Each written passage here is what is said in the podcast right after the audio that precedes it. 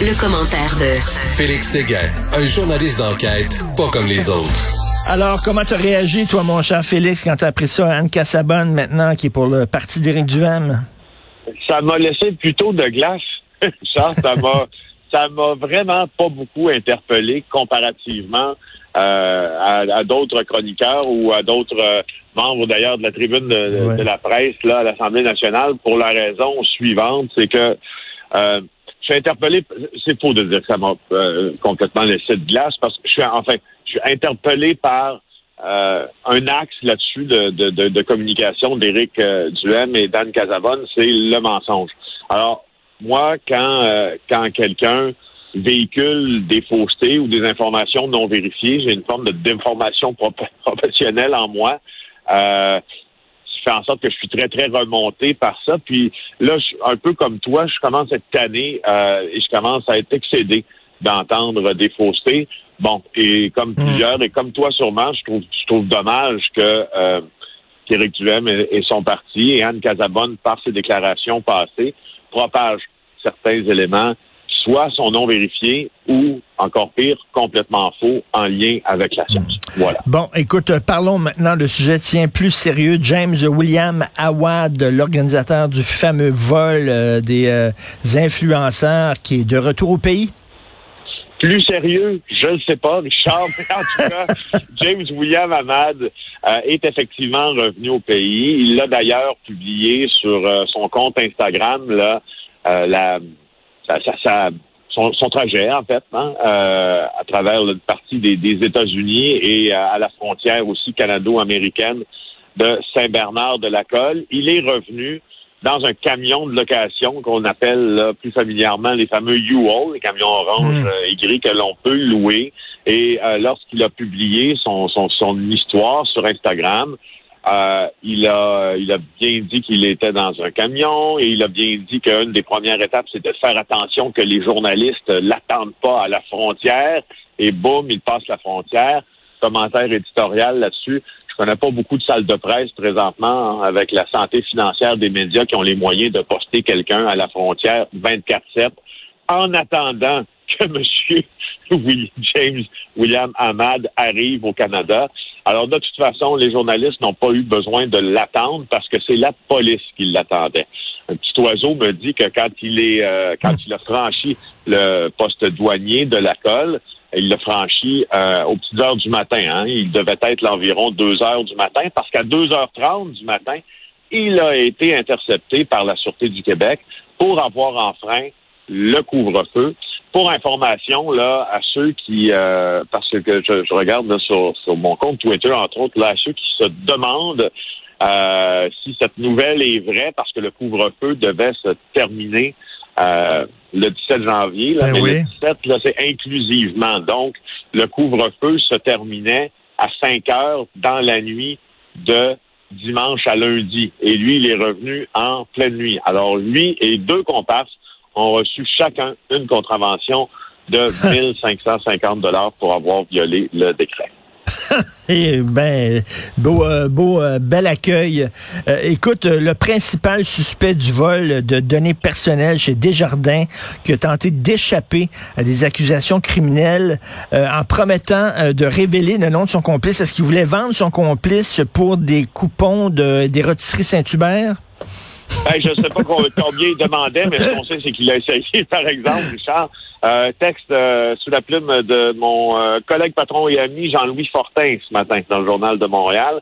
Euh, ça fait partie là des nouvelles données provenant des affidavits au soutien de mandat de perquisition que la Cour nous a autorisé à divulguer. Alors, c'est à partir de ces documents-là qu'écrit Jean-Louis. donc, il a promis, en échange euh, d'un certain montant d'argent, donc c'était pas des cartes cadeaux de Saint-Hubert, de révéler le nom de son complice.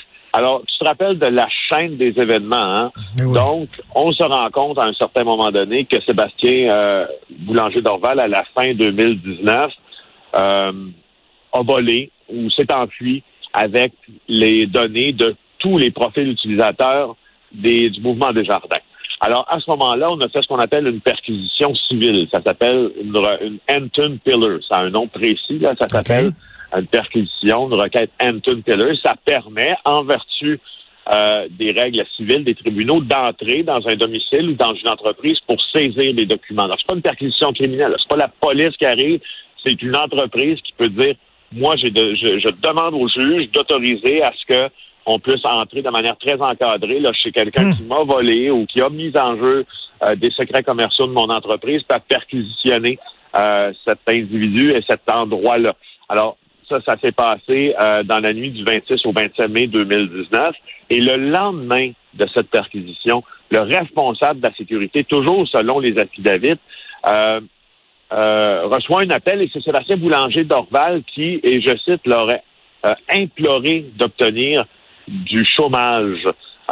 et là, ben, je te, je te dis, hein, parce qu'il faut bien lire là que quand on est congédié pour des raisons comme comme lesquelles ont été, comme les raisons qui ont été mmh. évoquées particulièrement dans le cas de Sébastien Boulanger, on n'a pas de chômage. Donc, on est congédié, point. Alors lui, il voulait absolument d'avoir d'avoir ses chèques de chômage et il voulait aussi euh, ne pas avoir d'accusation criminelle et aucune médiatisation de l'événement en échange de quoi il aurait révélé le nom de la personne à qui il aurait vendu les informations. C'est un échec lamentable et sur toute la ligne. Il a été congédié. Euh, et tu te rappelles de la conférence de presse, d'ailleurs, de juin 2019, là, qui a, qui, mon Dieu, qui, qui, qui, qui, un avec un retentissement incroyable, quand euh, le PDG de Desjardins, le président des, des caisses, annonce que les profils ont été volés finalement. Alors voilà, voilà, voilà, voilà. Oui, les profils de près de 10 millions, de 10 millions euh, d'usagers de, des jardins. Écoute, c'est une histoire qui est digne d'un film des frères Cohen. Et euh, qu'est-ce qui s'est passé à Laval? Il y a eu une euh, entrée par infraction dans un domicile? Oui, c'est arrivé à, à peu près 20 heures, là, à peu près à 20 heures, parce que la police a été appelée à 20 heures, mais, mais, mais donc c'est arrivé un peu avant, on présume, sur la rue Clémence. Il y a des suspects qui d'abord font ce qu'on appelle une invasion de domicile, ou en anglais un home invasion. Ils entrent euh, dans une maison de la rue Clémence, puis là, il y a un homme de 30 ans qui habite dans cette maison-là qui est frappé, mais il a des blessures mineures. Mais euh, pendant que cette altercation se produit, les deux hommes qui entrent dans la maison en ressortent, mais avec qui? Avec une femme de 26 ans qu'ils enlèvent.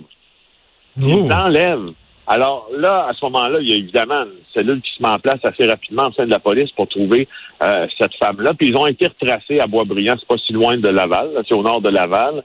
En fait, cette femme-là n'a pas été blessée, transportée dans un centre hospitalier, traitée pour choc nerveux, deux suspects arrêtés, possiblement accusés pour euh, diverses euh, diverses méfaits, là, dont celui d'enlèvement, probablement dont celui de voie de fait, peut-être voie de fait armée, on ne sait pas s'ils étaient armés d'ailleurs. Ça nous laisse penser, je, je vérifiais ce matin là, dans ma, ma ronde d'appel, ça nous laisse penser euh, à une forme de soit de règlement de compte qui a mal tourné, mmh. euh, parce que bon, le, le, le, le méfait n'a pas été commis, le crime n'a pas été commis selon la volonté des agresseurs, ou un message envoyé à quelqu'un euh, provenant du monde interlope. Alors, c'est un peu ça. Alors, la fille de 26 ans, elle est correcte, la scène est sauve, et ça aurait pu euh, mal tourner pour elle. Et est-ce que tu as, toi, des détails sur euh, la mort de Karim Ouellette? Là, on n'en sait toujours pas plus, hein? J'écoute, je ne sais pas, mais j'ai entendu... Euh, et puis, je, t'en parle à regret parce que moi, Karim Ouellette, je le trouvais merveilleux. Ben, tout à je trouvais que c'était un artiste, c'était une voix, c'était un avec un phrasé, avec un flow, comme on dit dans ce, dans, ce milieu-là, qui, je, trouve, qui pouvait égaler à certains égards euh, un Stromae, exemple, dans la manière qu'il avait décliné, dans la manière et, et, et, euh, et j'étais franchement un amateur de sa musique qui jouait chez nous souvent.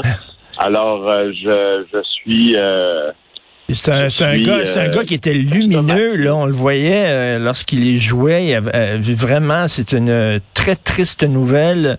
Euh, on sait toujours pas. Là, on l'a retrouvé son corps à Québec, 37 ans seulement, dans son appartement. Et ça a l'air qu'il s'apprêtait à enregistrer un nouveau disque. Donc, il avait des projets d'avenir. On va voir ce qui en retourne aujourd'hui. Merci beaucoup, Félix. On se reparle demain. Bonne journée. Plaisir. Au revoir. Salut.